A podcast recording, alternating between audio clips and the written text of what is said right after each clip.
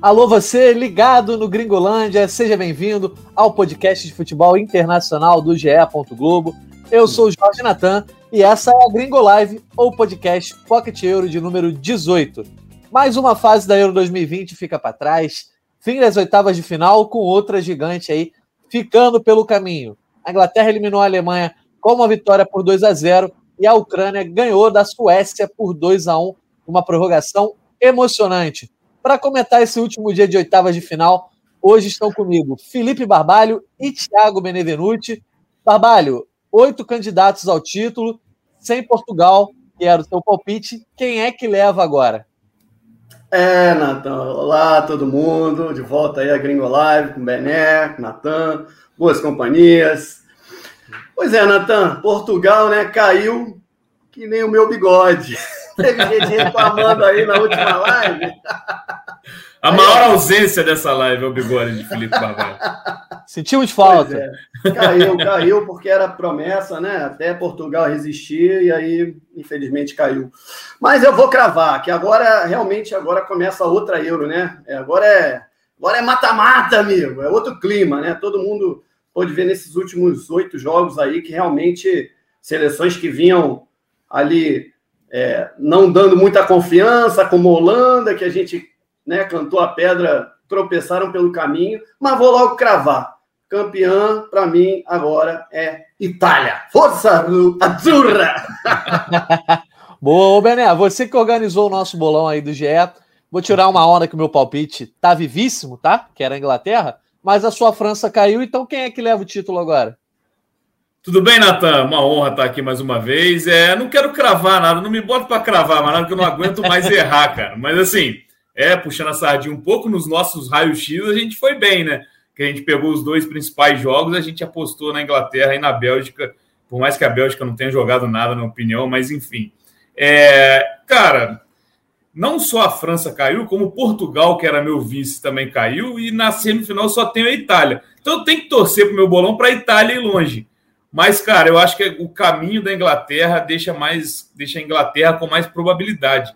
Falando de né, matematicamente, a Itália tem a Bélgica agora e pode ter uma Espanha pela frente. Então são jogos mais com níveis assim, teoricamente maiores, né? Porque a gente está vendo nessa Euro que não é bem assim. Então eu acho que a Inglaterra passa a ter um favoritismo bem grande depois desse jogo de hoje. Pois é, Euro de surpresas aí. A galera que está ligada no chat também pode ir mandando seus palpites. Quem leva o título da Euro 2020. Vai mandando aí que daqui a pouco a gente chama as participações. Quem não nos conhece, nós somos o Gringolândia, o podcast de futebol internacional do GE. Globo. Nossa resenha está sempre disponível no site ge.globo gringolândia e também nas plataformas de áudio. Mas durante a Eurocopa vamos fazer as gravações de uma maneira diferente, através de lives na página no canal do YouTube do GE.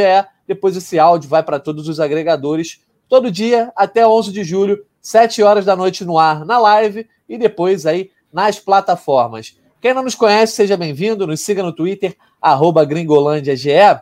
Vamos então chamar as participações para saber o que, que a galera está opinando aí sobre essas oitavas de final. Quem é que ficou mais em alta, né? Inglaterra na cabeça, disse o Fonte. Né? A galera, então, como o Bené falou, o caminho da Inglaterra também anima muito para quem está apostando nela. A Besita Carla, eu estava torcendo para a Inglaterra, não gosto da Alemanha. Olha só, não tem nada contra a Alemanha, não, mas estava torcendo para a Inglaterra por causa do bolão também. A Besita. mas muita gente, a galera, a galera mais nova que não viu o Brasil ser campeão mundial, só tem o 7x1 na memória, odeia a Alemanha. Pedro Lara Miranda, sempre aqui conosco. Final é Bélgica contra Dinamarca e a Bélgica leva essa. Final alternativaça, né? A Bélgica tem até bastante chance, mas seria uma final aí sem nenhuma das gigantes, né? Das campeãs mundiais. Pietro Miguel apostando na Itália, assim como o Bené e o Barbalho. E por enquanto, acho que é esse o palpite da galera. Daqui a pouco a gente vai chamando de novo o chat, chamando mais participações. A galera tem opinado sobre é, essas oitavas de final que foram definidas hoje. Mais tarde a gente vai montar o mata-mata das quartas, para vocês printarem, mandarem aí, cornetarem a gente nas próximas lives. Mas vamos falar primeiro aí desses jogos que fecharam as oitavas de final. Começando com a vitória histórica da Inglaterra diante da Alemanha, 2 a 0 gols de Sterling e Kane. Uma rivalidade enorme aí, teve Zica caindo, fim da era Joachim Love. Enfim, tem muita coisa para a gente comentar. Vamos só deixar mais uma pergunta para a galera também, enquanto a gente, quem está na live aí, aprecia as imagens do jogo.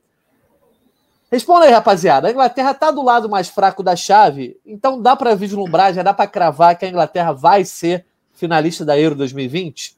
Eu vou levantar a primeira bola para o Barbalho. Ô, Barba, você cobriu a Euro 2016, né? A França estava jogando em casa, ela foi para a final, acabou perdendo, tudo bem. Mas foi a grande favorita durante todo o torneio. Essa Euro é pan-europeia, mas a Inglaterra, se for a final, jogará seis partidas em casa, exceto agora as quartas. Quero saber se você acha que esse fator casa foi primordial hoje e também pode ser primordial aí para a Inglaterra chegar nessa final. É, você ressaltou bem. Agora a Inglaterra joga fora de casa, né? E até foi um dos fatores que eu. Nosso Power Ranking, que vai vir aí a, a partir de amanhã, foi um dos, dos fatores que eu não coloquei a Inglaterra como ali no topo, nas cabeças. Botei Itália, Bélgica e a Inglaterra como terceira favorita agora, porque eu acho que realmente vai. Acho que de alguma maneira vai pesar, por mais que esse jogo em Wembley tenha tirado a pressão deles, né, um clássico, enfim, que eles não tinham um bom retrospecto histórico no clássico e que até o próprio Kane depois do jogo falou que a pressão era muito grande, enfim, até para ele fazer um gol, né? Tenha soltado ali a, a maioria do, dos jogadores também com essa pressão que já, já vinha, né, da uma primeira fase que tinham feito só dois gols com o Sterling, aí, ok, fez mais um, né, com o Sterling hoje, mas acho que a Inglaterra, sim, vai estar um pouco mais solta, vai pegar um adversário mais fácil, a Ucrânia, mas é, a, a, tendência, eu acho que a Ucrânia também é um, é um, time, apesar de eu ter cravado em outra live que era o time que não ia ser campeão de jeito nenhum dos 16, é o time que hoje deu provas aí que vai até o fim, como na estreia, né? Também que tomou 2 a 0 do Holanda, empatou 2 a 2 e né, quase conseguiu um empate ali na estreia, mas acabou tomando um terceiro gol. A Ucrânia é uma adversária tinhosa que tem uns jogadores ali que podem complicar, como o Zinchenko, o Yarmolenko, são, são bons valores que, em alguns lances, apesar da, claro, do nível inferior de um modo geral, né, frente à Inglaterra, eu acho que a, a, a Inglaterra tem mais um teste aí de jogar agora fora de casa e aí semifinal, né, aí a gente projetando aí depois do mata-mata, é, a minha torcida é pela Dinamarca nessa, nessa chave aí, eu acredito que seja aí para a maioria, né? Para todo, todo mundo aqui que está na live, pelo menos eu sei que é. Mas, aliás, tirando o Natan, né? Porque o, o, o campeão do Natan no bolão é a Inglaterra. Então, mas eu acho que a, a, a, acho que a Inglaterra tem, tem aí um, um teste de jogar fora de casa agora, apesar de estar mais solta mas é aquilo, mata-mata tem muito do imponderável dentro do, do jogo, né? A gente viu no primeiro jogo do mata-mata aí da Itália que, bom, chegou um time que estava voando, se complicou um pouco com a Áustria, claro que por causa da, do jogo físico ali da Áustria, mas a Itália teve uma certa dificuldade, a Renata também aqui deu um depoimento legal, né, de, que, de quem estava em Wembley vendo ali a Itália em campo, e vendo que a Itália estava nervosa, né, não estava como nos outros jogos, né, jogando em casa. Então, essa diferença de jogar dentro de casa ou fora, eu acho que também pesa um pouco. A Inglaterra vai passar por esse teste aí com a Ucrânia e aí semifinal, amigo. Aí. Aí tá, tá nas mãos de Deus, né? Ô, Bené, você citou esse, esse fator casa lá no raio-x. A gente estava. Você até comentou aí que a gente foi bem no raio-x, né? Cravamos a vitória da Inglaterra, da Bélgica também. E um dos fatores que você botou lá para apostar na Inglaterra foi o fator casa vendo essa atmosfera de hoje de Wembley já foi muito impactante até pela TV, né? Deu saudade do Maracanã, para quem é de ir ao Maracanã, enfim. É, dá para botar a Inglaterra forte nessa briga também pela torcida, não só pelo time, pela geração, enfim, tudo aquilo que a gente já falou ao longo dessa Euro várias vezes. Cara, faz muita diferença, eu acho, porque todos os jogadores vêm de temporada sem, sem essa questão do, do, do público, né? Da torcida Mais de um ano, né? É, então é, acho que faz muita diferença, empurra sim o time, mas acho que não é só isso também, né? Acho que a Inglaterra tem mostrado uma, uma evolução. Não acho ainda que seja a escalação ideal. Acho que o Southgate ele, ele se sente aliviado pela vitória, mas se a vitória não vem, ele estaria sendo assim apedrejado pela escalação, porque ele não botou o Foden, o Mount também não, ele já tinha falado que talvez não estivesse bem fisicamente mas é, ele insistiu no Saka mais uma vez e a mudança ao longo do jogo Eu vi até um pessoal comentando no Twitter que o Southgate ele escala mal para o pessoal falar, pô, mexeu bem. E aí a entrada do, do mudou o jogo, porque ele participa dos dois gols. É, então também pode ser um alerta para mudança no time é, para o próximo jogo contra a Ucrânia. É, e mais tarde a gente fala da Ucrânia também, que eu acho que pode também deixar a vida da Inglaterra um pouco complicadinha. Boa. A gente vai falar também sobre o Southgate, sobre as escolhas de, dele hoje diante da Inglaterra e essas coisas de mudar o jogo também. Mas já que a gente estava falando de clima aqui, vamos chamar a Renata Highborn, produtora da TV Globo lá em Londres, para ela dar o relato de como foi acompanhar esse jogo das arquibancadas de Wembley, aí nesse jogo histórico de Alemanha e Inglaterra. Boa noite, amigos do Gringolândia. Eu estou aqui em Wembley, onde acabou de acontecer Inglaterra e Alemanha, né? Vitória da Inglaterra por 2 a 0. Foi uma tarde muito emocionante, porque o estádio estava lotado, mais de 40 mil torcedores presentes e claro que a grande maioria né, de torcida inglesa. Os ingleses estavam alucinados, cantando muito, emocionados. Então foi muito bonito de ver essa partida de hoje perto aqui da torcida da Inglaterra. Gol de Sterling, né, que abriu o placar. Ele que é de casa, né, gente? Ele nasceu na Jamaica, mas ele foi criado numa rua muito próxima do estádio. A papo de 10 minutos andando, é muito perto mesmo. Então, mais um gol de Sterling, ele que já tinha marcado nas outras partidas né, da Inglaterra, contra a Croácia e contra a República Tcheca também na fase de grupos. E o capitão desencantou. Harry Kane fez o dele, até que enfim, para delírio da torcida. Foi muito legal de ver a reação aqui.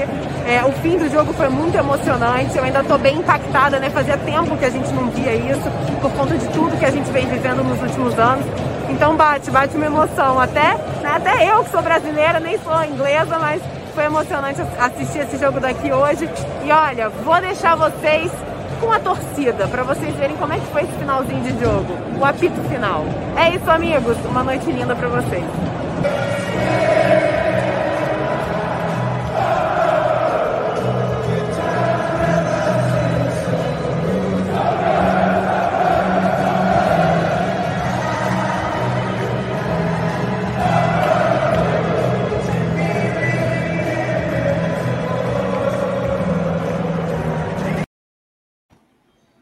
Rapaz, Pô, tá até olhar... aqui dançando. Rapaz, só de olhar isso aí, dá um aperto no coração. Eu imagino o Jorge Natan com o olho cheio d'água agora nesse momento, por diversos fatores, né, Natan? Pô, imagina, pô, nem fala. Fatores do imponderável aí da, da pandemia, relação à profissão, mas também a relação assim da gente que, que tem no futebol, é, de que frequenta estádio, cada um aqui é, dentro do período que consegue ir no estádio, enfim muito, muito bom ver essa festa da torcida inglesa, mas também bate a invejinha. E tem a galera que tá com inveja também no chat, tá dizendo aí que tá batendo saudade, ó. O Frederico Grangeiro Gomes, o nosso Fred Gomes. Que honra! Fredão, aí, fala com a voz do Fredão agora, vai. Fred Gomes, nosso irmão aí, grande amigo, colega da redação, é mais além de colega de profissão de redação da TV Globo, grande amigo nosso. Deu saudade dos estádios mesmo, tá? Flórida, realmente, né? Fredão aí que também gosta de ir nos estádios, seja trabalhando ou para ver é, os jogos aí como torcedor, tá complicado. Márcio Guzmão MPB. Acho que tinha uns 30 anos que a Inglaterra não ganhava na Euro e em Copas da Alemanha. Meia zebra. Era quase 40, na verdade, se for contar em Wembley, né?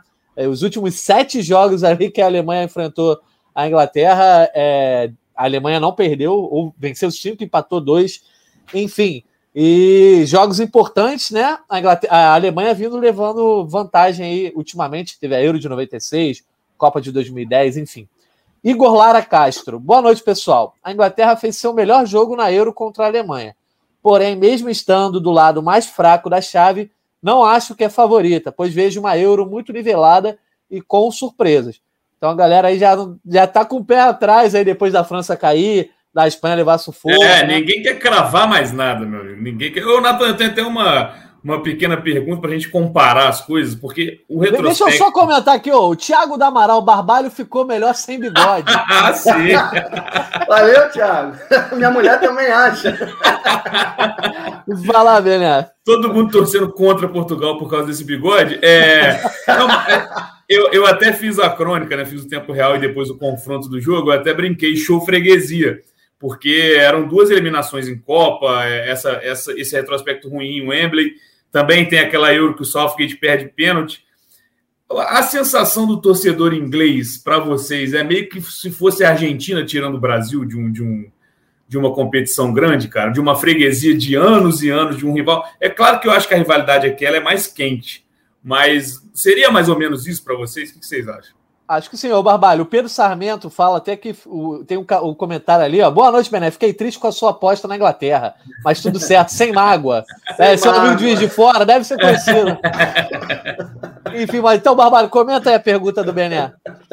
Em relação à rivalidade, né? Bom, a, até, até é, hoje foi até tema falando sobre isso, que assim, para a Inglaterra, a Alemanha realmente ali é um rival engasgado né, na garganta, mas é, em relação à Alemanha, talvez não seja a mesma coisa, né? A Alemanha tem a asa negra da Alemanha é a Itália, né? A, a nossa Itália. Então, assim, a Alemanha não tem tanto essa, esse sentimento, né? Mas para a Inglaterra, realmente, é um desafogo, acho que meio que se compara, talvez fosse aí um, um, um, como a Argentina, né? Que está realmente tomando do Brasil já há algum tempo, né? Em algumas competições, acho que seria comparável, sim.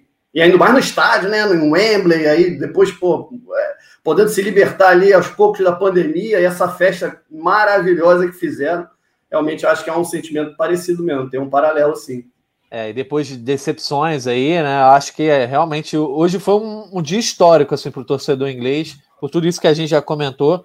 E pode, como o Barbalho falou, ter um efeito de aliviar a pressão ou de subir no salto. Então já vamos começar a analisar mais a questão do futebol, né? Do campo e bola. O Bené, acho que a Inglaterra mostrou hoje, assim, você cornetou o Southgate com relação à escalação do Saka, mas acho que a Inglaterra conseguiu mostrar coisas que não tinha mostrado na fase de grupos, né? Além de superar uma seleção de peso, né? Teve seleções mais fracas ali na fase de grupos. A defesa se provou confiável, o meio de campo ali teve mais intensidade, principalmente depois da entrada do Grealish. E o ataque produziu mais, embora também eu, eu tenha discordado da entrada do Saka de início ali, sem o Foden, sem o Jason Mount.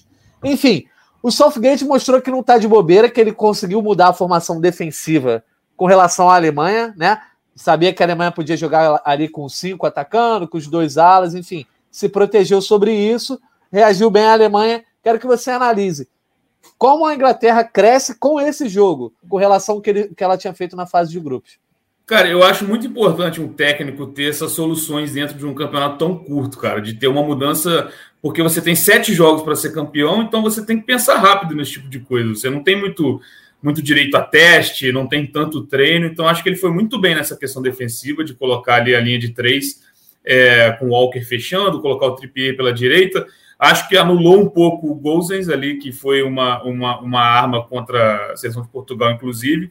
Mas para mim ainda pega essa questão do ataque, porque ele mesmo fala: ah, eu não tenho como dar chance para todo mundo. Realmente não tem, tem bons nomes, vários bons nomes, mas ele colocou o Saka de novo e um dos mais jovens, né? Que ele tinha falado que às vezes os jovens não estivessem tão prontos, ele coloca o mais jovem, ou seja, falta para mim um pouco de coerência na fala dele, que o Saka tem 19 anos e para mim a, o ataque muda com a entrada do Grealish, porque no primeiro tempo foram duas, duas boas né, chances, né? O Neuer fez uma defesaça no chute do Sterling e o Kane deu uma vacilada ali, que é a vacilada do atacante que está naquela zica, né? No último lance do primeiro tempo. Depois disso, a Inglaterra só foi jogar depois que o Grealish entrou. Então, para mim, foi primordial essa entrada. O Grealish participa dos dois gols. Ele inicia, ele dá o passo para o Shaw no primeiro, ele cruza para o Kane no segundo. Então, acho que é para olhar. Acho que não vai se repetir a formação defensiva, porque ele vai enfrentar uma, uma seleção que vai jogar provavelmente fechada. Mas em relação ao ataque, eu acho que o Grealish, é, que já é bem pedido pela torcida, né, ao lado do Sancho, é, é um nome a, a, ser bem observado por ele para os próximos jogos, para ganhar titularidade talvez até a final. Boa. Vamos ver, tem uma pergunta da galera aí no chat, nosso diretor Bruno Mesquita pode plugar. Otávio Vieira, Grupo da Morte, França, Alemanha, Portugal, Hungria. Alguém nas quartas? Pergunta. Ele ri ali e diz que o futebol é sensacional. Realmente, né, Barbalho? O Grupo da Morte ficou para trás, inclusive com a Alemanha. E aí eu quero perguntar para você o seguinte: como avaliar essa Eurocopa da Alemanha? É boa? É ruim? Eu, eu, por exemplo, acho que foi uma Eurocopa que é ruim.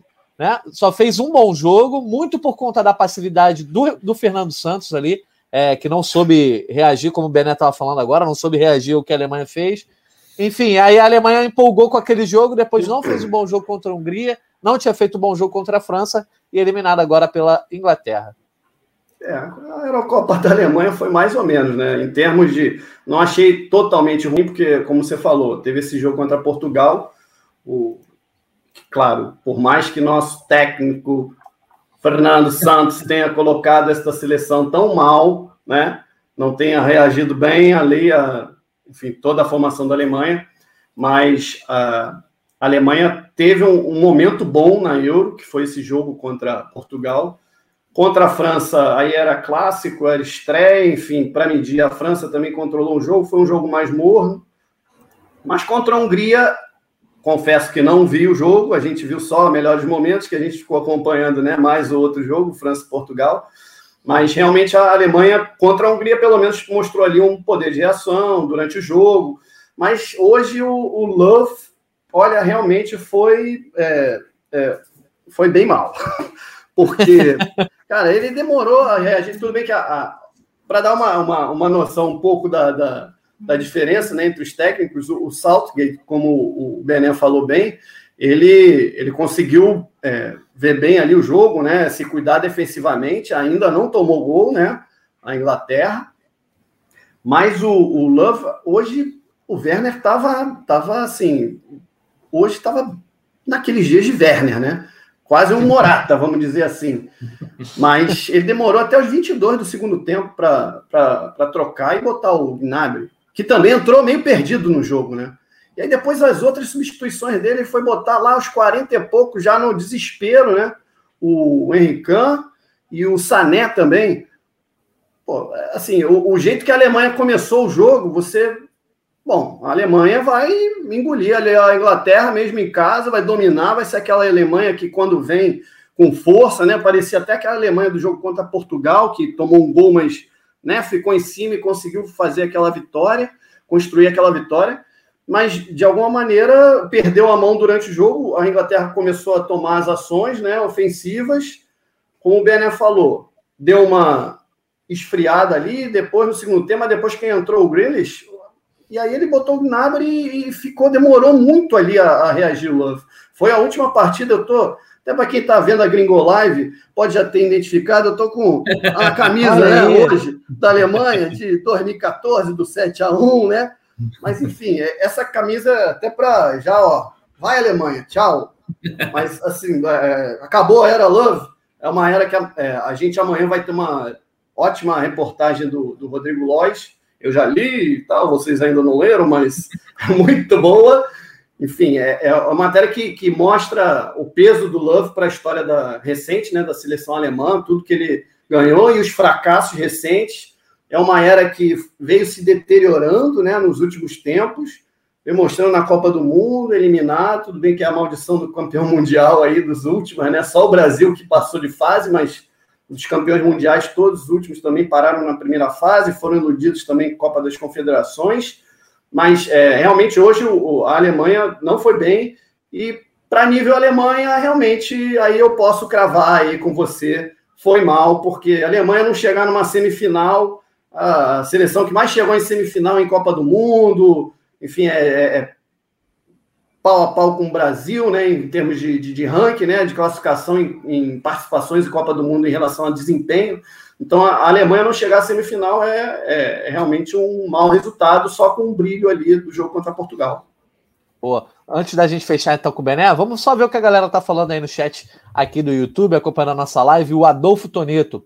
A avaliação da Alemanha na Euro é ruim. Sofreu para empatar com a Hungria em casa, mesmo com um ótimo elenco, mostrou-se muito irregular eu também vou mais por essa linha aí. Próxima participação, Francisco Nunes, também sempre conosco aqui. Ruim a avaliação, esperava muito mais da Alemanha. Além disso, teve vários jogos bem irregulares, oscilou muito. Quem consagrou a Alemanha foi o Fernando Santos, gente. Isso aí, senão tinha passado em branco nessa Euro. Ele sem medo. é, ele sem medo.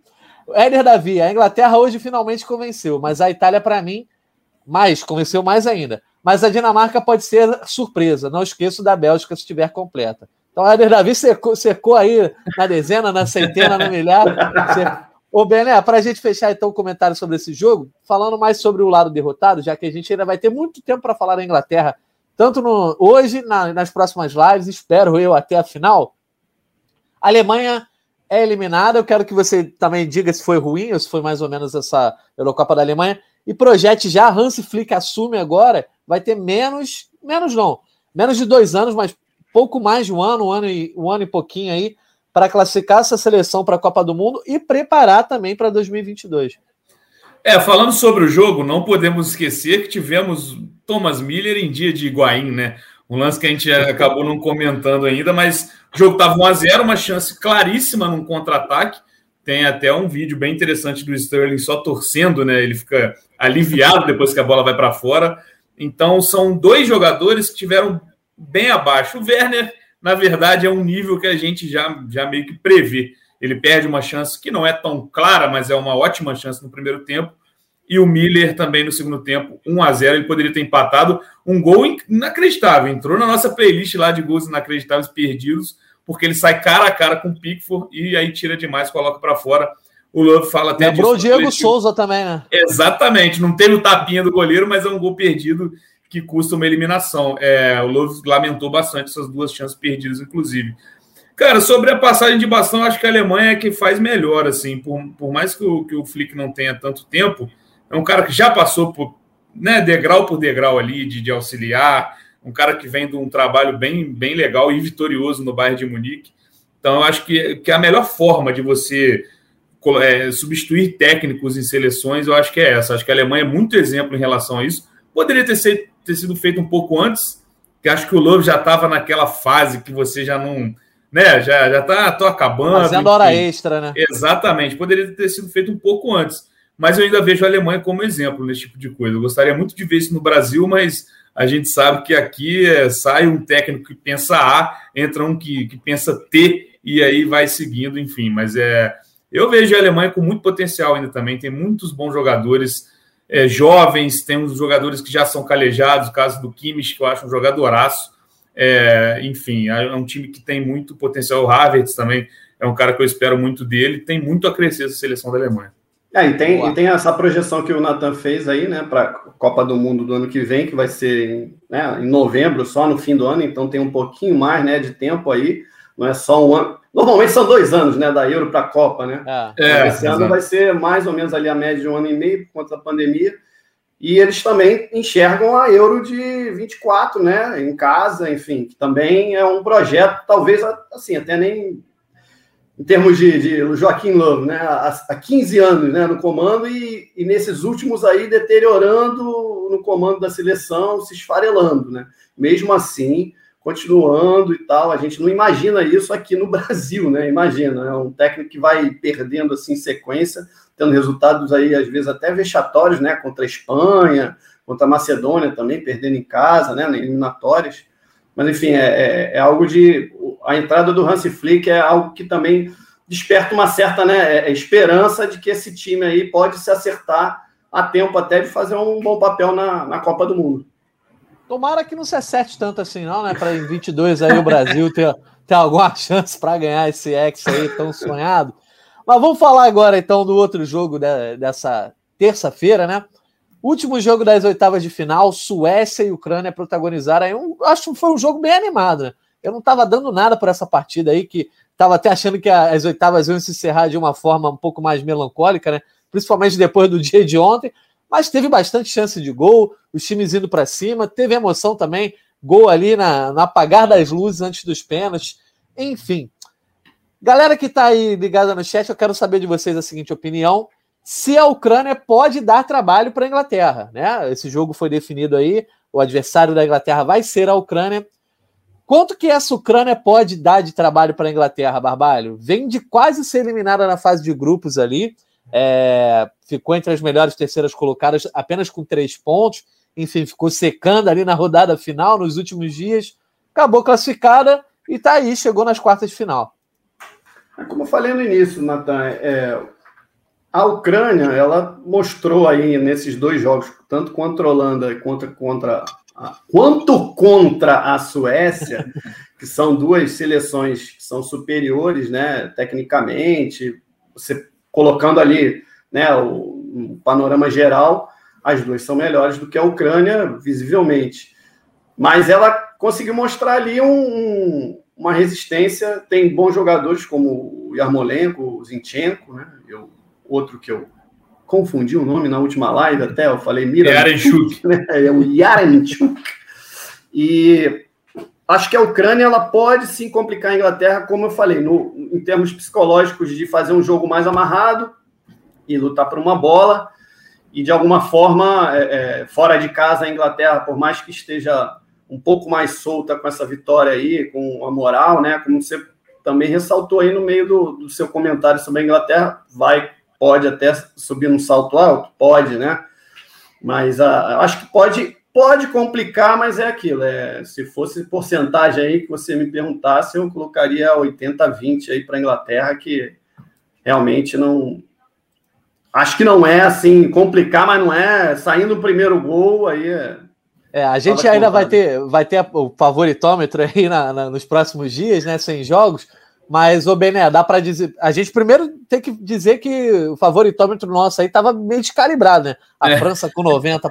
É, é igual aquele meme do Tropa de Elite. Esquece essa coisa aí, cara. Esquece. É. pois é, deixa isso para lá. É. Então, Bené, dá para dizer que a Ucrânia é o time mais reativo de todos esses que chegaram às quartas de final. É o que menos busca jogar, né? Nem a Suíça, que acabou surpreendendo a França, não tem esse perfil.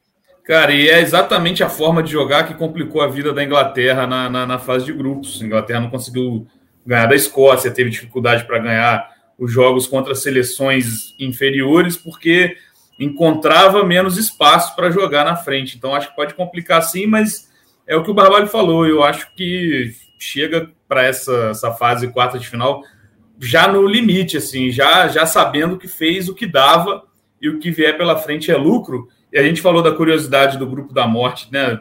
Ter matado todas as seleções. Das quatro terceiras colocadas, só Portugal ficou pelo caminho.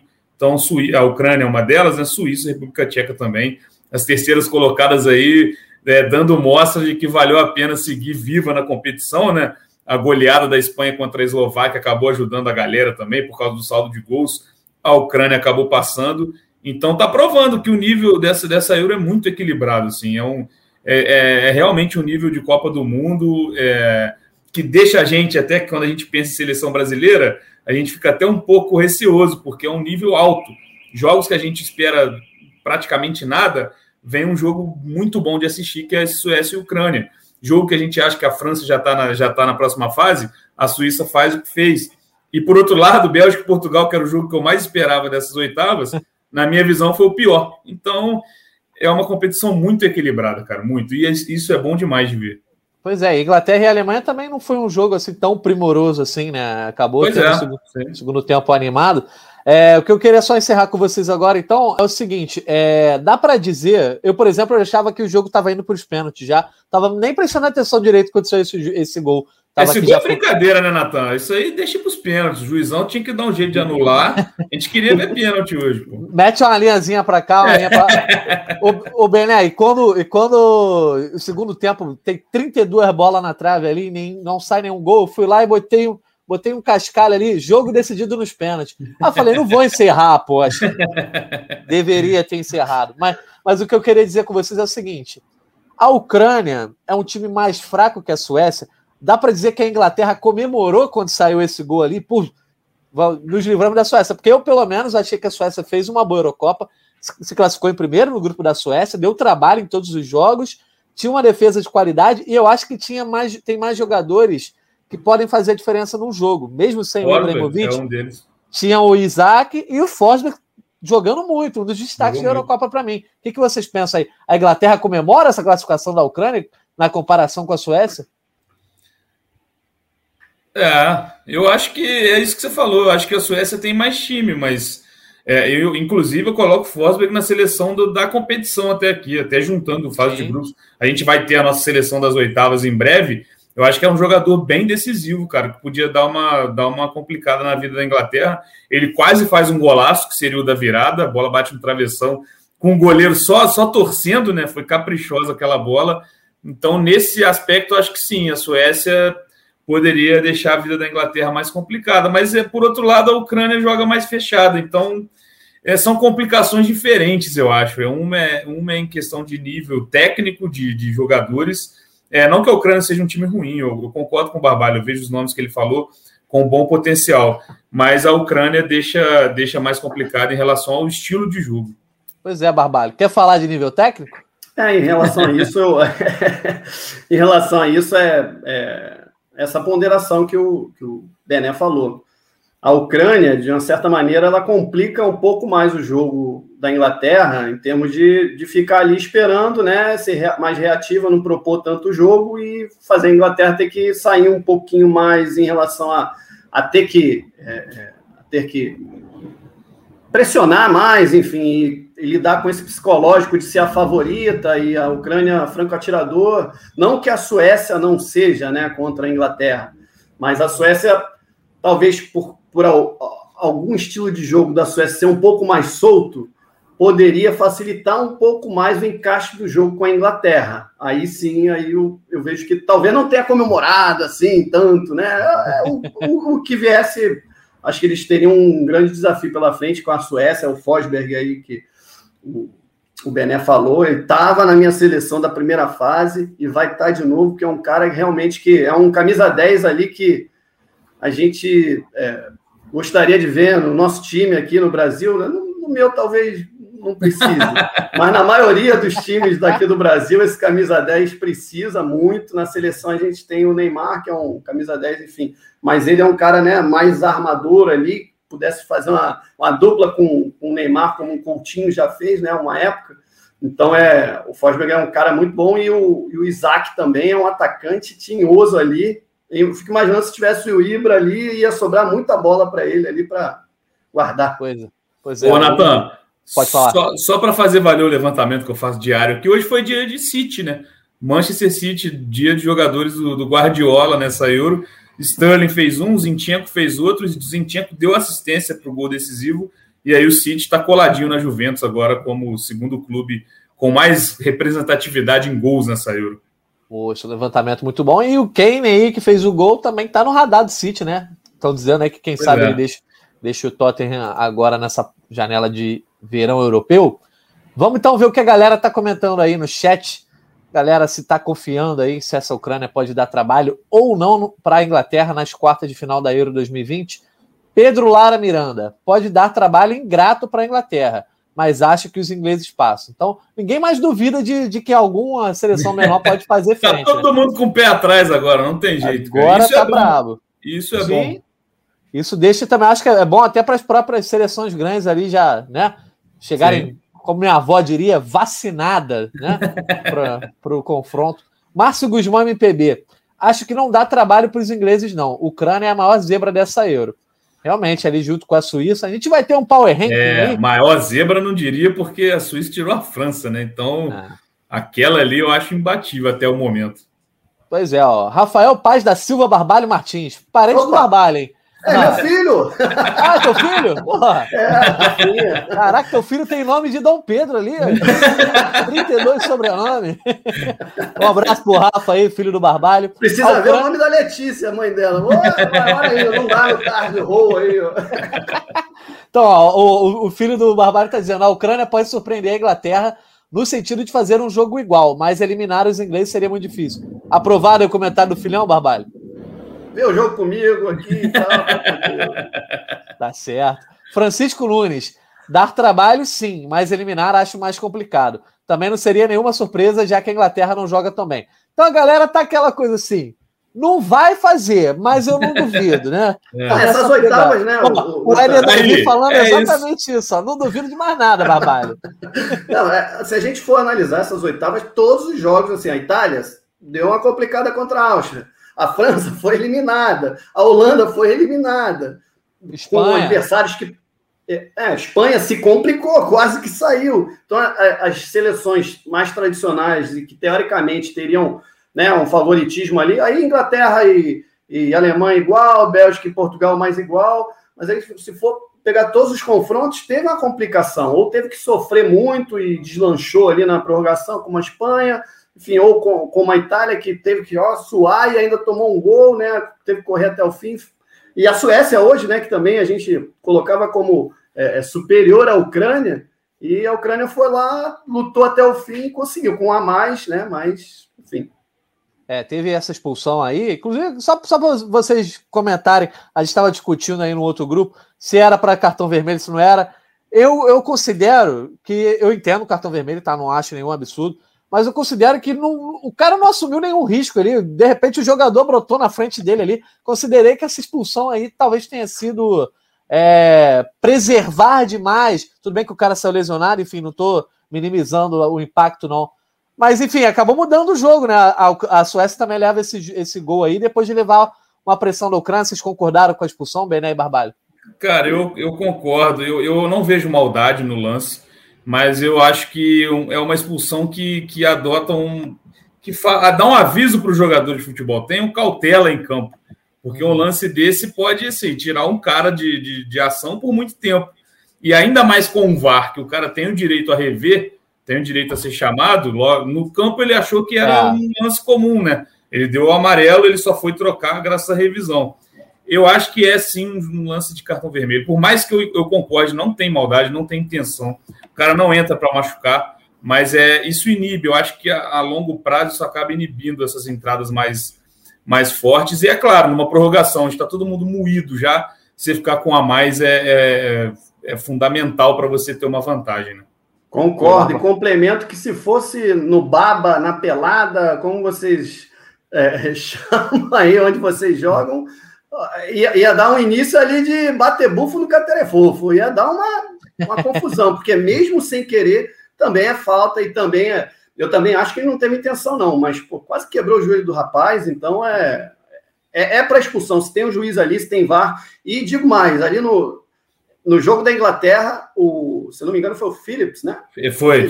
Sim. Foi. Deu uma solada ali que também. Final do primeiro tempo, ia mudar a história do jogo. Você é, ficou mais é. um tempo inteiro ali. É, a galera na transmissão pediu o casão, né? Enfim. Mas então, vamos para a nossa reta final da nossa live aqui. Para fechar, vamos passar a agenda primeiro dessas quartas de final. A gente vai agora para dois dias de descanso, mas dois dias de descanso de jogos, tá?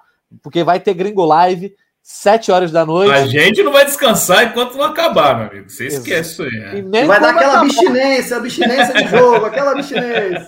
Não, a abstinência já tá batendo, né? Mas não tem descanso pra gente. Sete horas da noite aí, dessa quarta-feira, Gringo Live. Quinta-feira também, sete da noite. A gente está ao vivo aqui mais uma vez. O podcast também vai para os agregadores. Todo dia até 11 de julho não tem descanso aqui para o Fute Inter e para o Gringolândia. Mas para analisar as oitavas, projetar as quartas, a gente vai ter esse podcast, mas não tem jogo nesses dois dias. Na sexta, voltam os jogos da Euro 2020. Se liga na agenda. Sexta-feira, 2 de julho. Uma da tarde, Suíça contra a Espanha. Jogo lá em São Petersburgo, né? Esse jogo ficou até em dúvida, porque a Rússia está vivendo ali um momento de aumento de casos da Covid-19, mas está confirmado para São Petersburgo. Uma da tarde. E quatro da tarde, talvez o jogo mais esperado, talvez não, com certeza o jogo mais esperado aí dessas quartas de final.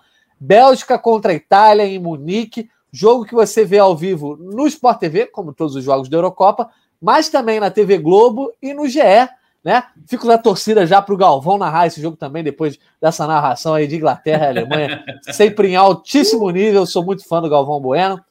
Então, sexta-feira, uma da tarde, Suíça contra a Espanha, quatro da tarde, Bélgica contra Itália. E no sábado, aquele sabadão, galera em casa, pã, podendo ver ali, já abre, começa na hora do almoço, vai até depois do lanche, já emenda depois na janta aqui no, na Gringo Live. Uma da tarde, República Tcheca e Dinamarca em Baku, no Azerbaijão. E 16 horas, Ucrânia contra Inglaterra em Roma. Então, quatro jogos, sexta e sábado, uma da tarde, quatro da tarde. Todos os jogos no Sport TV. E esse Bélgica contra Itália também, ao vivo na TV Globo e no GE. Dado a agenda, dada a agenda, vamos ligar a nossa bola de cristal, sem muito comentário, sem muita análise. Vamos só direto ao ponto aí nos palpites. Já chama a galera também para palpitar no chat aí do YouTube, dizendo quem são os quatro semifinalistas, quem serão, né? Os quatro semifinalistas da Euro 2020. Barbalho e Bené, vamos traçar esse caminho aí até o Wembley, no dia 11 de julho. Pode plugar na tela aí, o Bruno Mesquita, nosso diretor. Mata-mata da Eurocopa produto que já está no ar no GE. Globo. Você pode entrar lá e montar o seu mata-mata e mandar para seus amigos, pedirem para eles fazerem também, dizer quem vai dar o gabarito, né? O Bené gosta de falar que sempre gabarito, que ele é o pai Bené. mas no bolão é o Bené. É, é, porque o bolão é lá no começo, né? A gente não tem essa análise. Se fosse jogo a jogo, o bolão ganhava mole, Jorge. mas é, bolão jogo a jogo eu também prefiro bem mais, que a gente não se ilude tanto. Tá aí o produto, o mata-mata. Vamos começar a montar? Felipe Barbalho, vamos começar pelos mais velhos, Bené. Vamos é, começar é, do lado direito da chave ali, que é o, dizem que é o lado mais fraco. Ucrânia contra Inglaterra. A gente estava falando desse jogo agora, né? Quem avança nesse jogo, Barbalho? Deixa eu olhar para minha bola ali de cristal. Aqueceu. Dá-me luz. Isso é Inglaterra, pô. Inglaterra. Boa, ah, não sei. Depois da, das oitavas de final aí, né? Bené concorda? Concordo. Inglaterra Aí agora eu vou falar aquela, aquele, aquela frase só para pegar depois, mas a Ucrânia pode complicar. Então você, você crava, vai ser um pouco em cima do muro, entendeu? Tem que ser assim agora né, nessa Eurocopa. Pois mas é, tem que, tem que cercar na centena, no milhar. A galera do, do, Rio de Janeiro conhece essa expressão aí.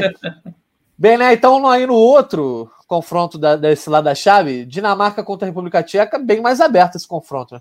Bem mais, é, mas a gente tem que lembrar que a única seleção, eu acho que teve vida, entre aspas, fácil foi a Dinamarca nessa, nessas oitavas, né? Goleou o País de Gales, é, jogou lá no comecinho, tá mais inteira. É, acho que em relação à República Tcheca nem tem tanta diferença, mas eu vou de Dinamarca. Boa, Barbalho também vai. Barbalho tá na torcida, mas também acha que passa. Sigo, sigo na Dinamarca e é, a minha final lá do outro, da outra Gringo Live vai dar aquela outra final lá. Vamos chegar até lá. Enfim, mas a Dinamarca, eu acho que tem um time melhor um pouco do que a República Tcheca. Por mais que a República Tcheca tenha passado a Holanda, só que a Holanda passou pelo grupo que já não era muita referência, então a República Tcheca Exato. passou da Holanda, que não é tão referência, então a Dinamarca, tudo bem, ganhou só de País de Gales, mas a Dinamarca vem num crescente aí de superação, acho que da Dinamarca. É, não. Vem de duas goleadas consecutivas, né? É, e se você parar para analisar, tirando o primeiro jogo ali, que acho que não dá para analisar muito o campo e bola daquela partida que o Eriksen sofreu a parada cardíaca, são três boas atuações da Dinamarca, né? São três boas atuações seguidas, coisa que a gente não viu muito nessa Euro. Talvez a Itália tenha começado com três boas atuações e contra a Áustria já não foi tão bem. Mas pode botar a Dinamarca aí, Bruno Mesquita unanimidade. Eu também concordo aí, Inglaterra e Dinamarca desse lado. Vamos para o outro lado começar por baixo. Espanha contra a Suíça, Bené. É, vou na Espanha. Eu, vou, eu tô sendo muito cauteloso, mas eu vou na Espanha. Acho que tem mais jogadores que. Por mais que seja talvez a pior Espanha dos últimos anos, na minha visão, se você olhar peça por peça, mas eu acho que o time é melhor ainda e e vai sair e sai das oitavas mais calejado de, de não achar que está nada tranquilo enquanto o juiz não apita. Então eu vou de Espanha. Pois é, eu, eu acho que essa Espanha tá, tá naquela vida extra ali o tempo todo, sempre uma vida extra. Enfim, não leva muita fé, não. E você, Barbalho? Suíça. Olha isso, vai deixar para mim, meu Deus. É, vou deixar para você aí em cima, sabe por quê? Porque, ah. a, a só, a Espanha, ok, fez um, uma partida contra a Croácia, mas que é, um, um certo momento para mim pareceu um peladão. E a Croácia também não está, não estava assim enchendo os olhos, né? Nem um pouco. De todo mundo, nem um pouco. E a Suíça, pô, o jogo da Suíça foi um jogão contra a França. França muito mais forte. A Suíça conseguiu, né, se calando a nossa boca aí para muitos comentários que a gente já, já fez da Suíça. Eu, pelo menos, né, enfim, ah, pô, a Suíça é só ferrolho. Um dia, até outro dia, cornetou aí na Gringolada. Ah, esse pessoal que acha que a Suíça é só ferrolho e tal. Não, a Suíça realmente melhorou. Já Quintela vai ficar irritado com você. Ele participou, ele mandou um comentário ontem na live aí, ó. Quintela, tem um cara, agora esqueci, que é a cara do Quintela, um jogador da Euro, agora daqui a pouco eu lembro. E nosso amigo, né, suíço, mas é, é, é Suíça, cara, é Suíça, eu acho que a Suíça vai, vai vir com moral e vai bater a Espanha, vai tirar a Espanha e vai fazer uma semifinal mais fácil aí com quem tiver na parte de cima da chave. Eu também estou duvidando da Espanha, então, já que não é raio-x, ô Bené, já que não tem que ter aquela análise embasada, né?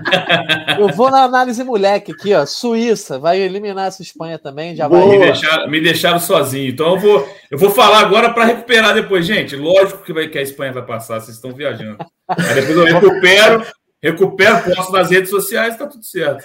E se não der, se não der, eu esqueço. Ninguém, é, ninguém vai lembrar também. Cortes do Gringo Live, vambora. Boa. Barbário, para fechar, então, aí, Itália contra a Bélgica. vai ser um jogo realmente difícil para a Itália, bem mais difícil, né? Mas eu acho que ela já passou pelo teste ali das oitavas de final é, de, dos nervos, né? E teve uma grande vantagem que jogou junto com a Alemanha, né? A seleção que ia passar em um Wembley dessas aí que estão chegando, né? Para o mata-mata, já jogou em um Wembley. Então, assim, também já vai vir para as semifinais e final, final, já com essa experimentação de já ter jogado naquele estádio que é sensacional, a atmosfera, quem já foi ao Maracanã, enfim, é bem comparável ao Maracanã, a atmosfera ali de Wembley. Então, contra a Bélgica, por mais. A, a Bélgica, a gente tem essa indefinição aí também, né? De Bruyne e, e Hazard, né? Ainda para se, se recuperarem. então, esses, sem esses dois, a, a, Bélgica eu acho que perde bastante, por mais que tenha o Lukaku. E acho Sai do muro, Barbado. Itália, sim, não, vai da Itália. Aí, eu só estou complementando, traçando, né? Todo... A gente só tem uma hora de live. DNA. É, então, eu vou ser otimista em relação ao boletim médico, então eu vou dar meu palpite pensando que a Bélgica estará completa, porque assim, sem os dois craques é outro jogo, acho que até muda a forma de jogar, é, mas eu acredito na Bélgica, e por mais que tenha sido um jogo bem abaixo, a Bélgica deu um chute ao gol contra Portugal, foi bem decepcionante mesmo, mas eu ainda acredito nos valores individuais da Bélgica, acho o Lukaku um jogadoraço, De Bruyne nem preciso falar, Courtois pode salvar, como salvou também contra Portugal. Então vou deixar essa, esse BO contigo, Jorge Natan. Vou de Bélgica. Eu que concordei com você no, no raio-x, tanto para a Bélgica eliminar é Portugal quanto a Inglaterra eliminar é, a Alemanha, dessa vez eu estou concordando mais com o Barbalho. Vou de Itália aí, eliminando essa Bélgica. A Bélgica já não tinha me animado muito na fase de grupos, não me animou contra Portugal, então Portugal que estava mal, tá? Eu tenho uma série de críticas a Portugal, graças a Deus não participei da live aqui domingo, é, mas eu acho que da Itália. Então, uma rapidinha. Teremos, teremos raio-x desse confronto, inclusive, hein? em breve então, no ar. Fiquem esperando aí, ó, mais uma análise aí. Então, rapidinho, Itálica, Itálica, Itália contra a Suíça, Bené. Aí é mole, né? Itália. Barbalho também. Itália. Boa. Eu também iria de Itália, então já bota a Itália aí na grande final em Wembley, dia 11 de julho. Contra quem? Inglaterra ou Dinamarca, Barbalho? Dinamarca.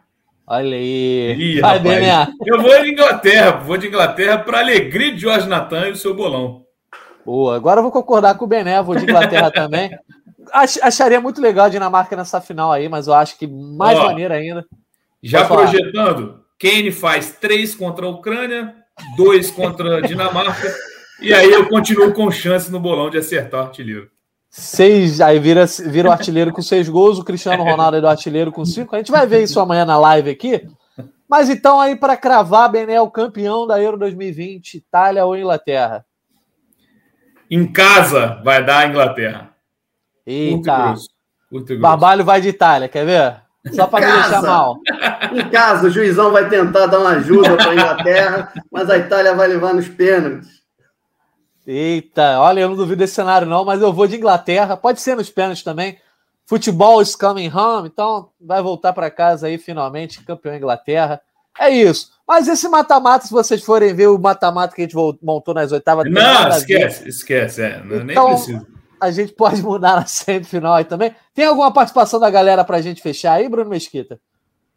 Vamos ver se a galera está comentando. Ó, Éder Davi, Inglaterra e Itália estão projetando a mesma final aqui que a nossa live, os nossos especialistas. Otávio Burdô, Itália não passa da Bélgica. Tô junto, tô junto. Fui voto vencido, deixando bem claro isso aqui. Bené aí, então concordando com o nosso internauta, Márcio Guzmão MPB. Itália na final contra a Inglaterra. Projetando, então, também essa final nossa aí, nessa live de hoje. Salvador Gama já deu todos os palpites aí, ó. Espanha 1x0 na Suíça, Itália 2x1 na Bélgica, Dinamarca 2x1 na República Tcheca, Inglaterra 2x0 na Ucrânia. Econômico nos gols, né? Depois que a gente viu ontem, acho que tem mais gol do que isso aí para sair. Tomara, tomara. O Márcio Guzmão diz que a Itália vai sofrer muito contra a Bélgica, mas pela estratégia a Itália passa. Também estou muito confiante com essa Itália aí, tá agradando bastante. Para fechar aí, ó, Edilson dizendo que a Bélgica vai ser campeã. Então, passando o carro na Itália, pela Inglaterra, ou seja lá por quem vier. O GE aí comentou: estagiário lembrou de uma música e adaptou na Euro. Sai, sai dos campings. Shevchenko é melhor do que o The Champs. Meu Deus do céu. Essa Olha rima aí. do estagiário tem que ser mais lapidada, então, mas tá tudo certo. É uma alusão, para quem não sabe, né, Jorge Natão? Um canto da torcida do Fluminense que comparava Adriano Magrão, se eu não me engano, né? Mas é isso. Olha lá, risadinha do nosso estagiário. Daniel Falcão, que é o autor disso aí, mas eu vou aproveitar que citou o The Champs, ou The Champs, né? Vou mandar um abraço para Guilherme Maniolde, que é o fã do The Champs. Só para deixar essa piada interna aqui no ar. Felipe Barbalho, obrigado por mais uma participação aí. Teu comentário final para a galera. Hoje não tem discurso, não. Hoje que tem é, é saudar essa Euro que está maravilhosa. Realmente, quem está acompanhando pô, tá se deliciando. A gente vai passar agora por mais dois dias de delirium tremens, de abstinência de euro, mas vamos ter muito produto aí, é, é, matéria especial no GE, com Power Ranking, esse mata-mata que já está no ar. Vamos ter análise de estatísticas que tem da euro, enfim, matérias de zebra, você pode entrar lá, tem playlist de golaço, playlist de gente que perde gol a rodo aí nessa Euro, enfim, muita coisa para você rever, tudo que aconteceu até agora, tirar o balanço ali e olhar para frente, porque quartas de final, gente, falta pouco, falta pouco, cara, tá acabando, tá acabando a Euro, não pode acabar, vamos cantar, don't take me home. Agora, hoje com os ingleses, então, I want to stay here, drink all the beer. Please don't take me home. É isso aí, galera. É um prazer participar da Gringo Live. Todo mundo está se amarrando. Nossa audiência cada vez mais subindo. Vamos, comentários. Vambora, vambora. Boa, Barbário. Sempre bombando aqui. Já virou tradição também a, a sua canção. Bené, obrigado também pela tua participação. Esse trio aqui fez sucesso nas oitavas de final. Gostei da live hoje de novo, hein? É isso, brigadão, tamo junto, até a próxima. Muita coisa para sair, igual o Barbalho falou aí. Tem seleção das oitavas ainda para a gente montar, para a galera montar e compartilhar. É muita coisa boa pela frente. Nessa Euro que está me dando um choque de realidade que eu estou velho, porque Shevchenko comemorou hoje como técnico. Então, você que também está se sentindo velho, como eu, tem Thierry Henry no banco lá da Bélgica, enfim, tinha De Boer né, na Holanda. Então, aquele choque de realidade gostoso, mas boa demais essa Euro. É, vem muita coisa, muito jogaço ainda pela frente. E a comissão técnica da Itália, rapaz. Nem é melhor nem falar. Choque é de gerações aqui, né? Todos estamos velhos aqui, mas você que não está velho, você que está velho, está nos ouvindo e nos vendo, obrigado pela sua presença aqui conosco, por mais uma Gringo Live, mais um podcast Pocket Euro. Amanhã estamos de volta. Não tem jogo, mas tem Gringo Live, sete da noite, depois podcast também no ar. Valeu, galera. Lembrando que essa live teve a coordenação de, e edição de Daniel Falcão, e esse podcast tem edição de Bruno Mesquita, coordenação de Rafael Barros e gerência de André Amaral. Um abraço, galera, até a próxima.